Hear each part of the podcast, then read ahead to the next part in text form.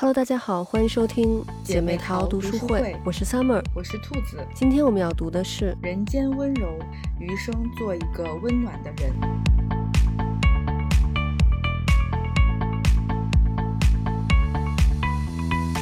这个礼拜我刚得知我特别特别喜欢的一个男明星结婚了，嗯，然后你知道我当时的心情就是，我以为我会哭，但是我没有。是谁呀？就是就台湾台湾的一个饶舌歌手叫瘦子，就是说他那个外号是行走的费洛蒙。嗯，你之前有跟我说过他，又又对对，又高又瘦又帅，就是我喜欢的那种类型。然后，但我真的就是特别真心的祝福他，因为我就是特别能理解他的那个感受，就是遇到了一个对的人的那种感觉，就因为。他是一个饶舌歌手嘛，然后就所以年轻的时候也是玩的很凶的那种，我就想想象不到他结婚会是什么样子。然后呢，但是我觉得他现在女朋友就是能让他安定下来，真的就是遇到了一个对的人。嗯，因为就像我以前也觉得我可能会很晚才结婚，嗯，结果就遇到我现在老公，没想到就是 我竟然是那么一个愿意投入在家庭里的人。然后你像我们今年是结婚八年了，嗯，在一起是第十年了嘛，嗯，就这个中间当然会可能会有一些争吵啊什么的，但是我觉得总体上还是感觉一直像在热恋中一样，所以就是，哎，希望我的偶像也能像我这么幸福。OK，然后这周的糖撒完了，然后呢，哦，顺便就再提一下，就是最近。那个大家我不知道有没有在在追那个，就是 Johnny Depp 和那个 Amber Heard 的这个世纪大审判。就是因为这个开庭是一直有直播的嘛，嗯，然后但是一天八个小时，我觉得实在太长时间了。我一般就是，嗯，等这一周结束之后，然后就是对看网上总结的那种懒人包那种视频。因为我年轻的时候特别喜欢 Johnny 对。然后你看他之前那么多女朋友都没有结婚，就包括在这个 Amber Heard 之前那个 Vanessa Paradis，嗯，就是。他和他在一起十四年都没有结婚，然后他当时给的理由就是说，因为那个 Vanessa 的那个姓 Paradise 说太好听了，不想因为结婚然后让他改那个那么好听的姓儿，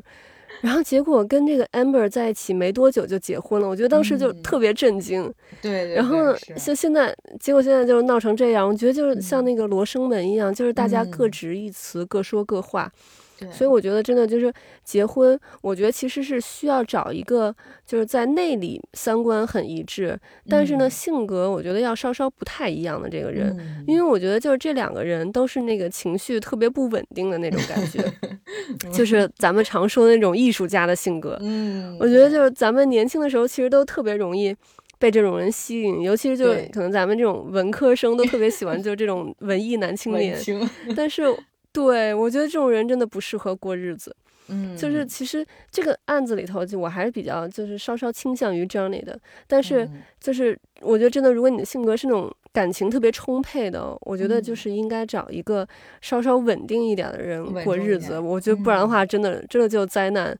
然后我觉得其实两个人在一起，应该是能互相让彼此变得更好。能呃温柔的面对这个世界，就像这个书里头这个现言里头说的，温柔从来不是什么轻声细语，也不是软弱不堪，温柔是对这个世界的善意，是对生活的热爱，是敢于接纳自己的勇气，是坦然面对过往的决心，是基于理解和包容的品质，是一切温暖的力量。嗯，对，我觉得这段话说的。特别好，嗯，然后包括你刚才说的，我也觉得，就是你看很多那种艺术家，不管是什么美术类的，还是音乐类的，还是什么，他们其实，其实我觉得就是怎么讲，要真的说过日子，其实是不太适合的，嗯，我就觉得他背后一定一定是就是他的另一半是要能能稳得下来，然后是。可以帮他处理很多很多事情，甚至说在精神层面是可以包容他，或者说能让他呃静下来的。我觉得就这个人很重要，因为你就会看很多很多挺伟大的艺术家，其实他的感情生活都挺就是多姿多彩的，就就会不停的换 换另一半儿。对，可能这样他们才能有更多的灵感。对，不光艺术家，我之前看一个那个美剧，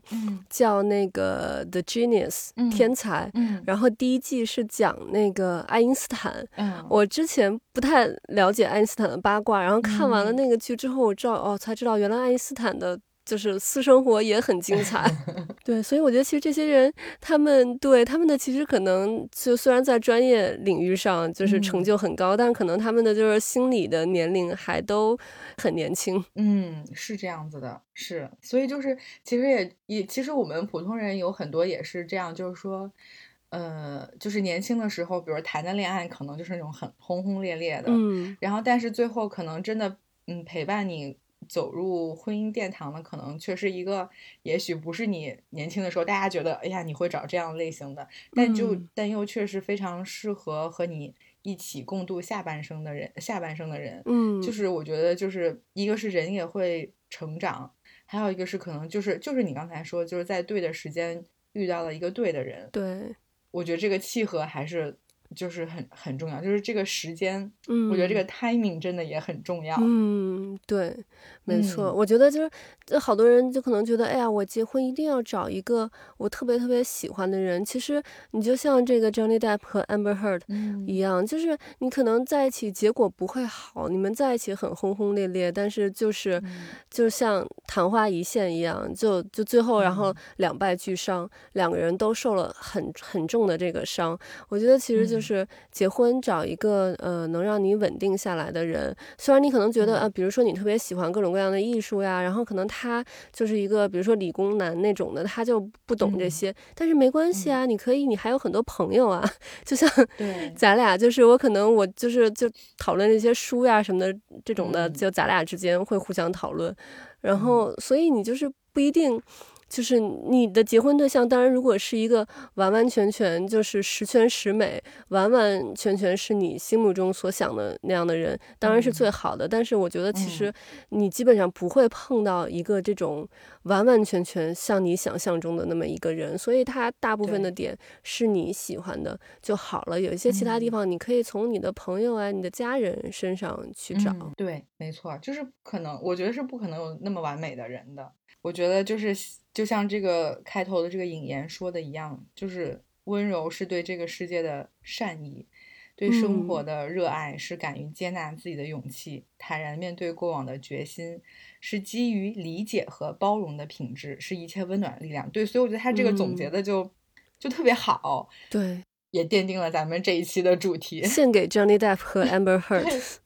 是的，嗯，我觉得还就是真的是这样子。嗯，然后呢，咱们就是来说回到这个书里面。嗯嗯，这个书里面第一篇是呃毕淑敏毕老师写的这个《复活节岛土著的年龄》这篇，我看特别感动。嗯，我也是，因为我就是。对，我是好像从小到大，我感觉都特别向往那种原始的生活。我记得就是咱们小学的时候，麦当劳的那个开心乐园餐，有一阵儿是送那个全球不同国家造型的那个 Snoopy，嗯嗯，然后我当时就是看到那个。斐济的那个 Snoopy，我当时就觉得很新鲜，因为就是觉得他穿的那个衣服，他好像是那个穿了一个草编的那种的衣服。然后呢，而且当时也不知道有斐济这个国家，嗯，我就查了一下。然后当时查呢，就说斐济是一个太平洋岛国，然后上面生活就是很传统、很原始的那种，而且上面的人呢是全世界幸福度最高的人。然后当时我就想说，嗯，我长大以后一定要移民到斐济，这个梦想就是陪伴了我好。多年，然后，不过现在我还是到了一个离斐济很近的地方，因为，就是斐济大概是新西兰人就除了澳洲以外最常去度假的国家了，因为就是反正都是我们都在太平洋上嘛，都是太平洋的这种岛国。嗯，就我就真的特别喜欢那种原始的感觉。嗯，看这篇文章里面讲到他们的那个生活方式，我觉得特别羡慕。就是他们岛上虽然是有不同的分工，有的人做导游，有的人做餐饮，有的人可能就是捕鱼啊，或者是农业，但是每个人的收入都差不了多少。我觉得是真正实现了共产主义，因为。大家都知道，这个岛上的主要经济来源是旅游业。对。但是呢，正是像农业和捕鱼业这类的基本的劳动，才维持了岛上大家的这个正常生活。而且正是这种最原始的生活方式，才引得这个这些游客来岛上参观的原因。所以就是他们。捕鱼都不用这个烧油或者电动的船只，就全凭人力操纵的这个小船出海捕鱼。然后像种植农作物呢，也都不用现代化的这个农业机械和农药化肥，完全是用这种原始的方式去耕作。就是虽然这样看起来产量低，人也辛苦，但是。就是岛上的人，那些原住民，我们觉得好像看起来没有我们这种现代化社会的人聪明，但我觉得其实这个才是真正的大智慧，就是因为他们知道大家其实远道而来。正是想要看到这样的景象，嗯，就像他们说的一个话，也是让我特别感动。他说：“只要想到祖先世世代代过的都是这样的生活，就不觉得辛苦了。”嗯，正是他们传授的这套古老方式，让子孙们过上了今天的好生活，辛苦中会觉得幸福。我觉得，就现在其实各国的这个传统文化，还有包括这种各国原住民的这个文化，其实都在渐渐的消失。但是如果大家都是像这个复活节岛上的人这么想呢，那我们这个传统文化。其实就能很好的保留下来。嗯，你像中国也有不同的这个少数民族，嗯，新西兰这边呢也是原住民是毛利人，毛利人其实就是跟很多这个太平洋。岛国上的人啊，包括像夏威夷人，还有台湾的原住民，他们好像就是都是同一个祖先。嗯嗯，新西兰也是特别注重保护这个毛利文化，这边就是经常能看到英语和毛利语双语的这个指示牌或者文字。你像在学校里头，所有人都要学这个日常的毛利语，包括我们大人也都会说一些常见的毛利语。嗯，而且像新西兰其实。他的这个立国的文件，就是毛利人和英国人签的一份这种条约文件，嗯，里面是很平等的，就不像是英国之前在别的地方就有点像是殖民的那种感觉。所以就是新西兰其实从立国开始就特别保护毛利人的这个权益。嗯嗯，就那个条约是在一八四零年签的嘛。嗯。然后他像包括有给毛利人保留地呀什么的，嗯，后来英国人其实占了一些毛利人的地方，所以就是毛利人有跟英国人打官司，然后后来英国人就一直有给毛利人赔款什么的，那些包括像到现在一直也有给赔款，所以就这边的就原住民文化其实是很强的，嗯，其实也就像那个复活节岛上一样，我觉得我们因为保护了这个毛利文化，所以很多人来新西兰其实也是冲着这个体验毛利文化来的。我觉得就是我们要尊重这个传统，那自然我们就会享受到前人给我们留下的这个恩赐。嗯嗯，另外还有一点我特别感动的是，就这个复活节岛上那个小伙子说，他包括还有很多年轻人也都出去过，嗯，到国外的这个大城市去，但是最后呢，他们还是选择回来了。嗯，他说在浓浓的亲情包围中。过祖先赐给我们的日子，我们每天呼吸着和祖先一样的新鲜空气，吃着用祖先传下来的方法抓到的鱼和种出的粮食，包括我们的烹饪方式都是传统的。嗯，一家有食物分享给众人。现在全世界的人都争先恐后到我们这儿来。从另一个角度说，也是让我们原地不动，却见到了全世界。嗯，再者，保持古老的方式也并不仅仅是让全世界的人来猎奇参观，是为了让我们的子孙后代能把它保持下去。这不仅仅是一种生存方。方式也包含着久远的文化，它不能在我们这一代人手里失传，不能愧对祖先。我觉得就是有时候原住民，你看他们每天乐乐呵呵的，好像就在那儿唱歌跳舞，什么都不想的那个感觉。但其实他们有时候就是很深沉，能说出一些很有哲理的话来。对对，而且我觉得看这篇文章，还有让我特别感动的地方，就是呃，对当地文化的这种尊重。嗯，就这个，其实我觉得是我们所有人都应该去这样做的，就是。我们去到一个地方旅游，那我们是应该尊重他当地的这个文化。对，因为他后边其实这个小伙子有说到，他其实有一段时间非常的痛苦，嗯，因为大家呃到岛上来就是都想跟那个呃摩艾照相，但是他们就是照相的很多摆的那种 pose，其实在他们看来是对于他们的这种呃祖先是不尊重的。对，然后他就很痛苦，就是他又没有办法去。嗯，就是说指责对方，或者说你你不能这样做，他他又不好这么这么讲，对，所以他很难过。然后我觉得他妈妈是一个特别有大智慧的人，而且眼光非常的长远。是，然后他就是和他说说，嗯，他就先安慰他说，就是我们以前都遇到这样的事情，但是为什么会这样呢？是因为他们不了解我们的文化。嗯，当了解并尊崇我们的文化后，不妥的事情就会越来越少了。嗯，然后他还说，他说摩爱是神，凡人的不敬不会让他们生气，只会引发悲悯。凡人伤害不了他们，做导游的职责，除了这个职业可以养家糊口外，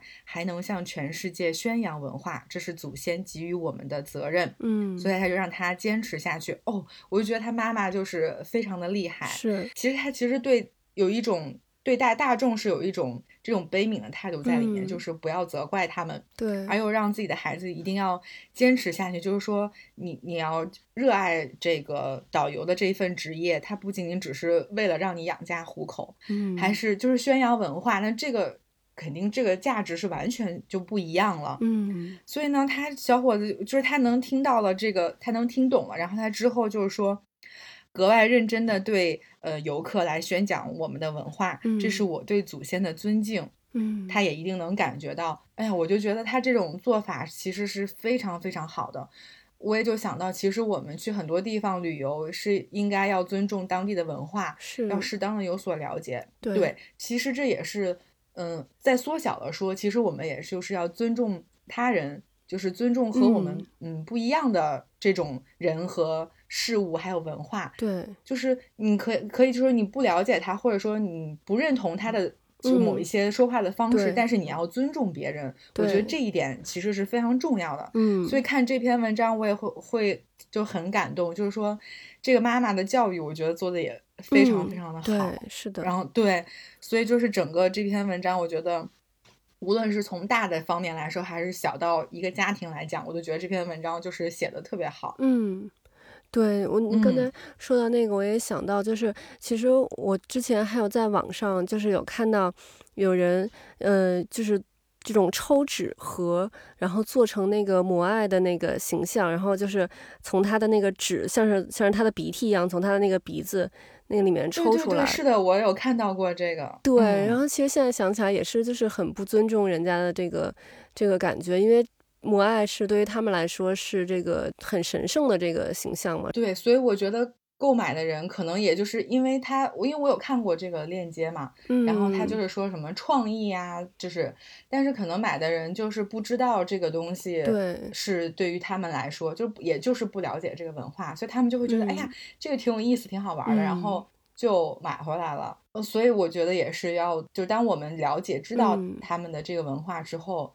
就应该要尊重他们的这个文化。正好顺便给大家普及几个新西兰这个毛利的文化。好呀，好呀。嗯，在毛利文化里头，头是特别神圣的这么一个东西。哦，就是你。是不可以摸别人的头的，就是你像咱们这边可能，呃，有一些人，比如看到小朋友很可爱，你就会去摸摸他的头啊什么的，但在新西兰是不可以的，就不光是对毛利人，就是其实很多，因为就像刚刚我说，因为这边毛利文化就是呃政府宣传的很好嘛，所以就是其实虽然是呃其他种族的人，比如白人或者是像我们华人，但是也是就是。是会遵从这个文化的，所以就这边到新西兰这边是不可以摸别人的头的。嗯，你看到小朋友很可爱，你就冲他笑一笑，跟他聊聊天就好了，但是不要上去去摸人家的头，这个是不尊重的。特别注意的。对，然后另外一个就是毛利人认为食物也是很。神圣很重要的，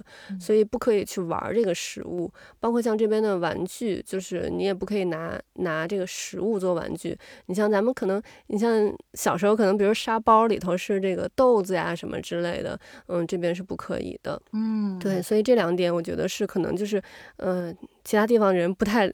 就是不如果不来新西兰的话，可能不会了解到这一点，但是很容易可能就是会呃在这方面触犯到这个毛利人的这个一些禁忌吧。嗯，然后另外还有一点可能就是大家比较熟悉的是，就是西方人。他们嗯，就是没经得人家的允许，是不可以给别人拍照的。这点大家也可能是，就如果去其他西方国家旅游，应该也也是知道的。所以就是我们很多，我知道中国的这个长辈们，现在大家会买这种很高级的摄影的设备，然后很喜欢去搞这种摄影的创作。但是就是在国外，你是不可以那个没有经过人家同意给人家照相的。嗯嗯，尤其就是小。孩儿什么的，嗯，人家还是挺在意的，嗯，对，所以就是这点可能是大家外出旅游需要注意的。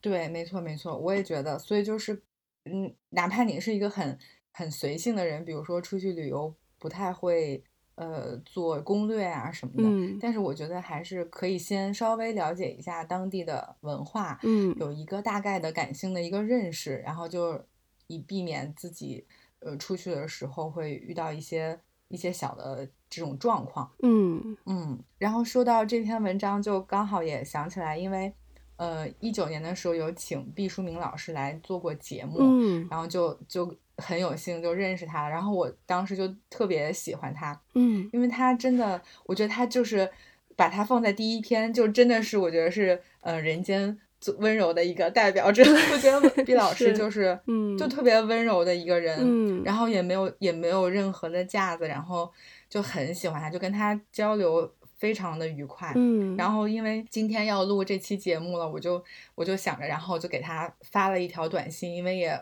这两年就都没有怎么联系，嗯就向他问个好。嗯然后他就，哎，他也就是特别温柔的回了我的微信，然后嗯。说，他说他是嗯很感谢我的关心，心中温暖感动。嗯，然后因为北京最近疫情也比较稍微有一些严重，然后他说他们 小区第三次封控了，尚好，说我还在工作中，然后也让我要保重身体什么的，我就、就是你从他这种简短的言语中就能，对，就很暖，嗯。而且也能感受到他是很积极的。你看他说上好我在工作中，就是他仍然还保持了一一种向上的这种嗯动力，我就觉得就是我看了也挺受鼓舞的，就是就非非常好。而且我就是一个对吧萍水相逢的一个嗯小人物，但是他也依然记得你，然后我就我就觉得他真的是就很温柔，很很暖心。是，所以就是也想跟大家分享一下我的这种小小的感动。对，我觉得真的嗯很厉害，就是寥寥几句话，但是就是能让你真的是感觉到嗯一股暖、暖流在身体里头的流动。对，而且就是就是毕老师他一直就是这样的，就是你跟他整个相处的过程中，他都是这种就是很温暖的、很温柔的一个人。嗯那我就真的是很很喜欢，就是我觉得他的这种力量是可以呃感染到周围的人的。嗯，嗯，所以我觉得啊，真的是要要做一个温暖的人。对，希望咱们就是都能成为一个温暖的人。嗯，是，嗯，我觉得就是这里面还有一篇文章跟这个呃复活节岛上那个小伙，我觉得有点类似，就是那个嗯。青青岩中草那个文章里嗯头，嗯，作者写说他们那个时候没有电灯嘛，每天晚上只能烧麻油灯看书，但是就是他们觉得无所谓，不觉得是受委屈，因为古人夜夜都是如此。嗯。我觉得这个就跟那个复活节岛上那个小伙子的想法很一致。他们嗯。就受这些苦，他们并没有就是觉得抱怨呀或者什么的，他们就觉得古人也是这样嘛，我们的祖先都是这样子，嗯那我们也不会觉得这个是什么委屈啊什么的。而且嗯其实说实话，我觉得就咱们现在普通人，我觉得已经已经比古代的皇帝都要幸福多了。我觉得你像咱们现在有这个电，生活质量也大大的提高。你古代皇帝哪有电能用啊？他嗯也看不了电视，也上不了 网。对吧？我觉得，所以其实我们现在有的时候，虽然可能就是生活中会有一些不满，但是其实我觉得就是不用抱怨，还是要就像咱们之前前几篇那个呃书里头这些作者也都是表达出一种很乐观、很豁达的这种心态。嗯嗯，这篇那个他是写这个延安中学嘛。写延安中学这个让我想起了，就是咱们前几周嗯读这个汪曾祺汪老写这个西南联大的这个嗯文章，是就我就觉得那个年代的学校都有一种特别自由的这种氛围。嗯其实我觉得就应该这样，就是让不同的这种思想进行碰撞，百家嗯争鸣。我觉得这样才能孕育出更多伟大的思想，还有就是更多呃人才。嗯，对，而且我看这篇文章还有一个特别感触的是，就是，嗯，他说他们那个时候的他们不像现在的中学生竞争那么激烈，压力那么嗯大，思想活跃，兴趣广泛，对时事的关心程度非同一般。就说嗯他们那个时候班上有几个同学一下课，然后就抢着到门口去取报纸了。嗯然后就围着十几个同学，哎呀，都会看报纸，然后还要一起评论一下，聊上几句。嗯，然后他后面这句形容他是这么写，他说：“脚下有时是白雪之冷，有时是烈日之烫，有时是总也扫不完的柳絮绒球滚来滚去，嗯，而心中总是国家大事和世界大事。嗯嗯，就是我也就是会想到，就是现在的孩子们可能，就是我觉得大家也关心时事啊，嗯，但是也有一些孩子是因为，呃，是新闻联播或者时事当中可能会涉及到今年的考点或者是怎样，嗯。就是就是这样，就他们当年的这种很纯粹的这个劲儿，是我就是非常觉得特别热烈的，嗯，我觉得是现在的呃孩子们缺少的一个东西。是，对，就是现在大家可能就是确实是因为考试，就是中考、高考的这个压力越来越大了，嗯。所以大家很多就是把有限的精力都投入在了这种学习当中，但是真正对于一件事情的热爱，或者说是对国家大事的世界大事的这种关心程度，我我觉得是是不如的当年那个年代的学生们的。嗯，就当然这有中间有很多很多的因素，但这也也会让我自己就是反思到我自己，可能我觉得也是因为我们现在的生活太美好、太安定了，就就是很多时候大家会有时候会也会觉得这个事情可能可能和我的关系不大，嗯。嗯，所以我也在反思自己，就是应该嗯应该更就是再更关心一点，其实很多很多事情是和自己是息息相关的，嗯，然后，嗯，对，就是还是应，我觉得就是心怀天下这个这个事情，就不是一个很空的事情，嗯，而是说就是我们每一个人其实都应该去去关切、去关心，嗯。嗯，就是对，所以我自己也有反思一下自己，是没错，我觉得，嗯，其实那个年代，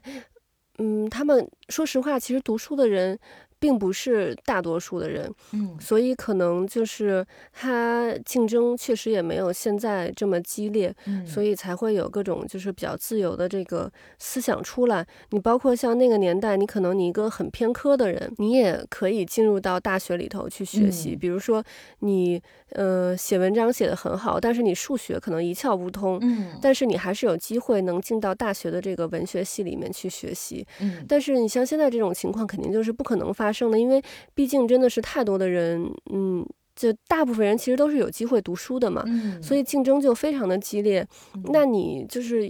考试，其实就是一个选拔人的嗯工具，所以它肯定就是你需要你变得更优秀，才能被这个选拔出来。但嗯实际上，就是事实在这个社会里头，其实也是有各种不同的分工的，不可能所有人最后都走学术这条道。嗯所以就是，嗯，你像我听说北京是，呃，现在只有百分之五十的孩子，呃，能上普高，另外有百分之五十的孩子是要上职高技校这类的，是吧？嗯，对，是这样的，嗯，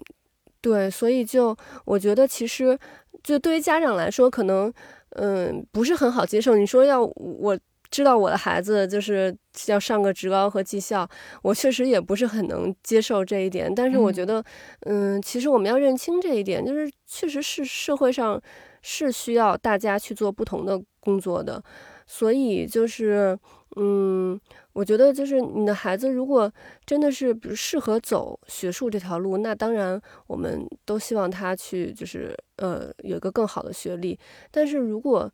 就是他自己对学术这块不是很感兴趣，或者是嗯他在这边就是比较吃力的话，那我觉得其实选择做其他的工作也是很好的一个选择。就是其实不一定，就是说你说坐办公室里挣的一定就比那个在外面的呃工资要高，嗯而且就是很多呃，你像咱们年轻的时候，呃，父母认为的一些铁饭碗。可能在现在就不一定是这个铁饭碗了，所以就是每个工嗯。作，我觉得没有说它的好和坏，只是不同的工作而已。嗯，对，是这样的，就是像我以前也不是很，就是没有那么那么关心这这这些升学的话题啊，也是因嗯。为就是转行做跟教育相关了之后，然后去年我们做了呃六期关于家庭教育的这个直播，嗯，然后当时有一期就是专门聊到了嗯、呃这个话题，嗯，因为就是百分之五十的这个这个升学的这个数字，就当时一下子是让很多家长对让很多家长都非常的焦虑。我听完之后，我心里呃我也咯噔了一下，说啊，就是、嗯那就是有一半的人上不了高中，就感觉就猛一听还挺吓人的。嗯，所以当时和就是专家们聊天的时候。也说到了，其实它涉及到两方面的因素嘛，一方面就是，嗯，其实社会是需要加大对于这种，呃，像职业高中还有这些技术学校的这个，呃，硬件和软件方面的这种力度，对，就师资呀各方面，就是应该要提升它的这种质量，我觉得这个其实是很很重要的。嗯，另一方面就是我们家长们，包括整个社会，其实是要改变一下对自己孩子成长的这个。这个心态和规划，嗯，因为就像你说的，就是有些孩子他可能就是偏科，或者说他不是擅长于学习，嗯。或者读书这件事情的，但并不代表他就不好，或者说他未来就能就就过得不好，或者是不成功。我们还是说，对于成功的定义需要多样化，嗯。嗯，但是我也会觉得，就是就中国人还是挺挺讲面子的，就是可能会觉得，就是说出来，嗯，我的孩子去干。比如说，可能是个厨师或者怎样，会觉得没有那么好听。嗯，像我我自己第一次就是就是去美国的时候，然后就是在飞机上，然后碰到坐在我旁边的就是美国人，然后他们就比如他们就是很也是上了大学，然后也读了就是挺好的专业，然后他后来一问他干什么，他就是在咖啡店做服务员。嗯，然后他的呃男朋友就是。是那种自己做音乐的，然后还给我听他就是自己做的歌，然后我就觉得，哎呀，就是很有意思。就是他们对于这种职业的多元化，他并没有很很在在关心，就是说我读了这个大学和这个专业，我要去做这样的工作什么的。嗯，他们就是没有那么多的限制。那嗯，我觉得我们的家长就是包括整个社会，可能也是需要更。更开放一点，嗯嗯，我觉得就是他在这个方面很有成就，比如说他可能画画非常的好，嗯，那他也许就是可以在这个方面有所成，或者说他就是哎，很从小就是很喜欢做饭，然后，嗯那我其实有很多那种很厉害的大厨，其实也不是所有人都能当的，而且对，嗯。收入也很高，对，嗯，而且也能得到很多的这个社会上的认可。对，其实我觉得就是说，他能够凭借自己的能力，能够让自己过得很好，而且他也很乐在其中。嗯，我觉得其实就可以了。嗯，就是我觉得大家就是可能需要慢慢的都在调整这个心态。对，当然就是你突然跟我说，哎呀，我的孩子可能上不了高中，我可能一时之下也是会接受不了的。对，但我觉得就是像。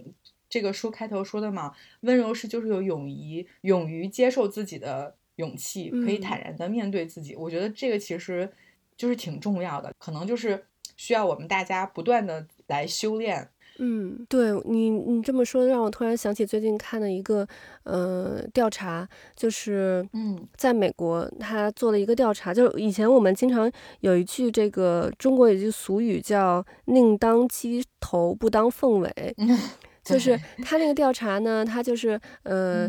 就调查了几个，就是在这种，比如说这种 Ivy League 的这种学校，嗯，里面的这个学生，可能排名靠前的这个学生，他们在这种核心期刊上发表的这个文章，和就是在这种好学校里面的。普通学生在核心期刊上面发表的文章，然后呢，对又对比了这种在可能比如说二流的这种大学，嗯，里面的好学生他在核心期刊发表的文章，嗯，就发现是在好学校里面的这个好学生和一般学校里面的好学生，他们在核心期刊里发表文章的数量是差不了太多的，嗯，但是在好学校里面的一般学生在核心期刊里面发表的文章是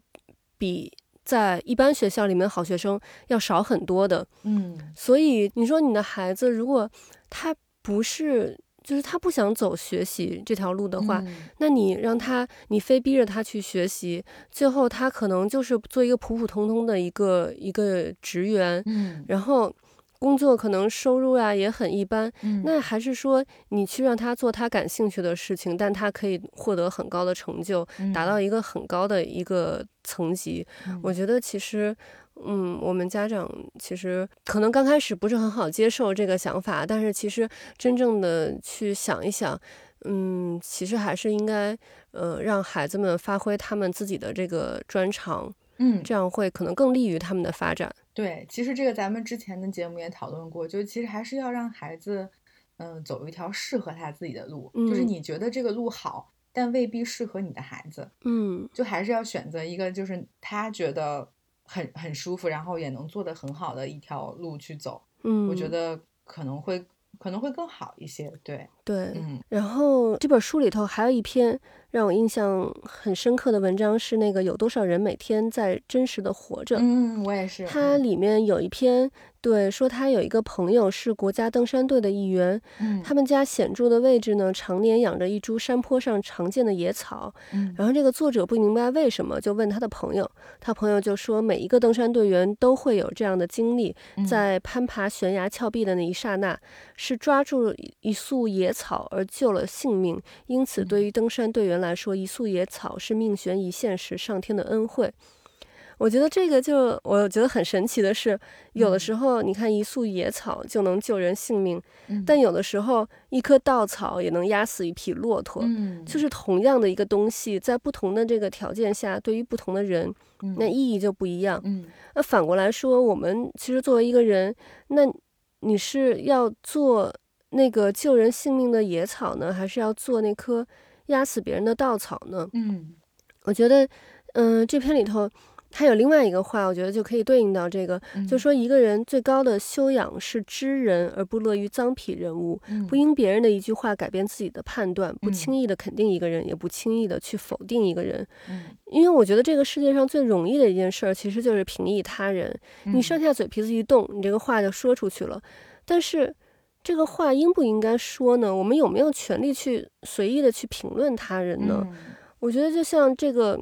文章里头说的“知人而不乐于脏痞人物”，我觉得真的是太难了。我们其实应该做的就是不随意去评论别人，嗯我们应该做的呢是静下心来，好好的向内看，看看嗯自己还有哪些地方做的不好，哪些地方能改进。就不要去管别人，我们每个人其实把自己管好了，这个世界就会变得更美好。嗯，是这样的，就是这其实也跟咱们之前说的，就是，呃，你怎么对待这个世界的态度是非常非常重要的。嗯就是你会选择什么样的方式去做这个事情，就取决于你后面的人生的路会怎么走。嗯，所以就是说，你选择什么样的方式是非常非常重要的。。对，是的，然后他他这一篇文章就是还有一个点也特别好，就跟咱们之前说的也也非常一致，就是不要自暴自弃和怨天尤人。嗯我觉得他说的也是也是非常好的，就包括刚才那束野草，他也是，嗯，就是想到了说每个人其实，在世界中都有自己的位置和分量，嗯所以任何人都不应该自暴自弃、妄自菲薄。嗯嗯，然后他后面也说，就是说，嗯嗯，公平就是是相对的。说很多人虽然意识到了这个问题，但却没有去努力奋斗，嗯，或者沉沦堕落，或者成了怨天尤人的愤青。嗯，我觉得这个其实说的也很好。对，嗯，你想，他说生在富贵之家，最后落魄的王子和公主也不少见。嗯，但生在贫寒之家，最后成功的故事也比比皆是。对，所以就是，我就真的觉得心态是非常非常重要，嗯就是你对待这个世界的态度，真的非常重要。对，嗯，很多事情其实是可以随时转换的，所以要及时调整自己的心态。嗯，我就觉得这件事情是，其实我们是可以做到的，但是嗯就是很多人并没有选择这么去做，是，所以我就觉得心态是王道。嗯，嗯，对，我现在就这两年对这件事。这这句话的体会就是越来越深刻，嗯因为真的可能会遇到很多情况，各种各样的你意想不到，就包括这个疫情也是谁都没有想到的。嗯是，那那你你的生活和工作要如何去应对这个东西，真的是要要靠自己去调整自己的心态，嗯，因为很多时候有一些事情是别人没有办法帮助你的，嗯所以就一定是自己一定要足够的强大去调整好自己的心态。嗯我就觉得这一点真的太重要了，所以我每次看到这样的文文文字，我都非常的感同身受。对，我觉得这个就像咱们其实高中政治里面有学主观能动性，其实这个就是主观能动性。那个时候学说主观能动性很重要，但是咱们其实高中的时候，我觉得反正我当时是不理解主观能动性到底是什么东西。嗯，其实现在就是咱们长大之后，就是觉得 确实是，那个里面讲的很对。嗯，所以我觉得其实好多时候也是，你像咱们长大之后。就特别能理解，就是编这些教科书的人为什么把这些东西放到这个教科书里面。但是其实咱们上学的时候，有时候不理解为什么要学这些东西。是，有时候觉得哎还挺烦的，还要背这么多。对，当时完全就是死记硬背。对，是，我觉得历史也是，就是就是大了回过头再去看，就发现哦，历史。当中真的能学到很多东西，但是上学的时候就会觉得天哪，我要背这么多，就是对，而且就是现在就是你看那些，就比如一个历史事件之后，它的这个意义、它的作用啊什么的，咱们现在其实就很能理解这个了。但当时真的完全就是死记硬背这样子。嗯，是的，哎，就是，哎，年轻的时候没有体会到这些。嗯，所以说到这儿，就又想到另外一篇文章，就是这本书里面叫“嗯，我愿意去读懂你”，然后也说的就是年轻人和父母之间嘛。然后他讲的就是说他嗯很后悔给他爸爸买了一个智能手机，更后悔教会他刷朋友圈，因为自此之后，就是他每发一个动态，他爸爸都会非常关注，然后就是。各种评论，然后就有很多很哭笑不得的这种小故事在里面。然后我觉得这可能很多人都经历过，因为因为我我跟我妈有时候也是这样子。然后因为我们现在也不能，就是因为疫情也没有办法，就是呃见面。然后所以她也就是很关注我的这个朋友圈。嗯，然后。有有一个特别明显的特征呢，就是如果我要我特别爱换头像，我每隔一段时间就会换一次头像。然后只要我一换头像呢，嗯，我妈只要她发现了我换头像，她一定会评论一下。嗯，如果她觉得这个头像不太好呢，她会一开始会委婉的告诉我，希望我可以把这个头像换掉。如果我要是坚持不换，她也会很坚持，然后就会就会。嗯，还会给我发那种链接，就说啊，用这种头像不太好的的原因是什么？然后那我最后也没有办法，我就会把这个头像换掉。然后有时候就，然后就比如说我，嗯，就跟这个书里面一样，比如说我教会了他，呃，转发文章，然后后来又教会了他，就是转发视频号的视频，然后。我妈给我发的内容就会从那种呃文章，然后现在就变成 视频，然后就是她就是也会，就她也是很紧跟潮流，然后同时又嗯不忘要和你分享她看到的，当然就是有时候也会有一些什么养生文啊，然后那种。呃，鸡汤文啊，就是他，他他也会发，就是很有很有意思。对，我觉得我爸妈好像刚好相反，就是，嗯，我感觉他们好像都不怎么不怎么管我，不怎么关心我的这个朋友圈。有时候我经常因为，但是我们每天都会视频嘛，嗯，然后呢，有的时候我可能就是视频的时候，我就聊到可能我。今天或者是前一天发的朋友圈的内容，然后我就是说到，我说哦，那个我刚发的朋友圈，然后我妈就会说，哦，是吗？你发了吗？我没有看到。对，我觉得我我爸妈可能就是，是不是因为我换头像，嗯，换的太不频繁了？我觉得我以后是不是应该常换换头像，吸引一下他们的注意？嗯，你可以试一试。对，但是我觉得这个就是其实还是挺感动的，就是父母他们其实很想要去了解咱们，对对。但是就是可能有些父母他就是，嗯，就像他文章里说的，说他越来越苍老，靠近我的姿态越来越笨拙，嗯，所以我想等一等他，我也愿意认真去读懂爸。我想告诉他，我的心其实从未与他疏远。其实有的时候就是你像咱们可能也很想要，呃，跟父母交流，但是你。你一跟他交流，然后他给你的那个反馈就是不是你想象中的那样子，可能慢慢的我们也就是不愿意跟父母交流了。嗯，就是因为因为像我我妈和我就不是每天都就是打视频电话的，因为因为她她就是也很忙，然后我们可能一周就是联系几次吧。嗯，然后呢，但是平时就是就是这些小的举动，就是他每天发这些。其实就是他在关心我嘛，就是他看到这个文章的时候，嗯，他就是会想到自己的女儿，所以这其实是他嗯表达就是爱意的一种一种方式。嗯嗯，就虽然是嗯，就是在在我们看来，就可能会觉得觉得有一点 有一点哭笑不得，但其实是就是他表达对你的关心的一种方式。对，就是像这个。文章里说的，靠近我的姿态越来越笨拙，嗯，但是还是愿意是去，嗯，读懂对方了。我觉得这个这个挺重要的，就是每个人表达爱的方式不一样嘛，嗯嗯，但是你你是能够读懂对方他对你的这种爱的，就是读懂这个事情，我觉得很重要。嗯，对，哎呀，我现在都能想象到，就是将来。我的孩子可能 就是跟我也会有这方面的问题，你就包括像现在，嗯，我看现在就是其实年轻人，其实不光年轻人，就是可能岁数大的也是，就是反正就是看这种短视频，像在国外就是 TikTok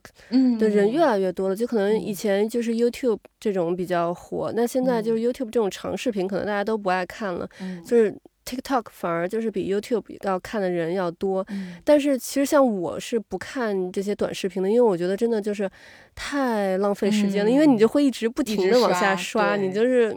对很难停下来，所以我就在想，可能将来就是。我的孩子也会觉得，哎呀，我和你们就是那个没有什么好好交流的。对，你不了解我想的那些东西，像现在可能短视频里那些那些梗啊什么的，我就不太了解。嗯，现在真的确实，我觉得短视频的出现真的。我觉得改变了很多人的生活方式和社交方式。嗯，现在连很小的几岁的小朋友都会刷抖音，呃，就是刷这些短视频，看快手，然后会唱里面的歌呀，会说里面的一些，就是学着说里面的一些话，就是他们那么小几岁就会刷手机，就是哎一刷一刷，他们都会知道怎么用。对，所以就是其实这个事情，我我想想觉得啊。也蛮可怕的，就是 他们这么小就已经开始在接受这些快节奏的东西了。对，而且像好像，嗯，不光是那个抖音，像微信里头好像也有这种短视频，就是也是像类类似于抖对抖音那那种的，就是你也可以一直刷。因为之前我看我公公 有看过，当时以为他下了一个抖音，结果后来发现他看的是微信。那你像微信，其实现在就是大家人手。就手机里都会有微信，对，所以就是其实每个人都可以就是看那个，但是我觉得确实还是挺浪费时间的。嗯，就是你从这里面其实得到的这个资讯也不是特别多，大部分还都是就是那种就是可能娱乐性的这种东西。嗯，是，而且它是它背后深层的，我真的觉得是。会让很多，就是会让你的节奏变得更快了。嗯，对，像像抖音现在是可以看一些稍微长一点的视频，但它一开始的时候就是十五秒。对，那就是当大家都接受了我十五秒，就是呃接收到一个讯息，或者说看完一个视频的内容。对，那这个节奏就是越来越快。嗯，但是有很多东西，就比如说像我我们看一本书，很难人静下心来，需要一些时间的沉淀。对我，我觉得就是。本身现在这个社会的节奏就很快，然后又有一些浮躁，这种短视频的快节奏其实是加速了人们这种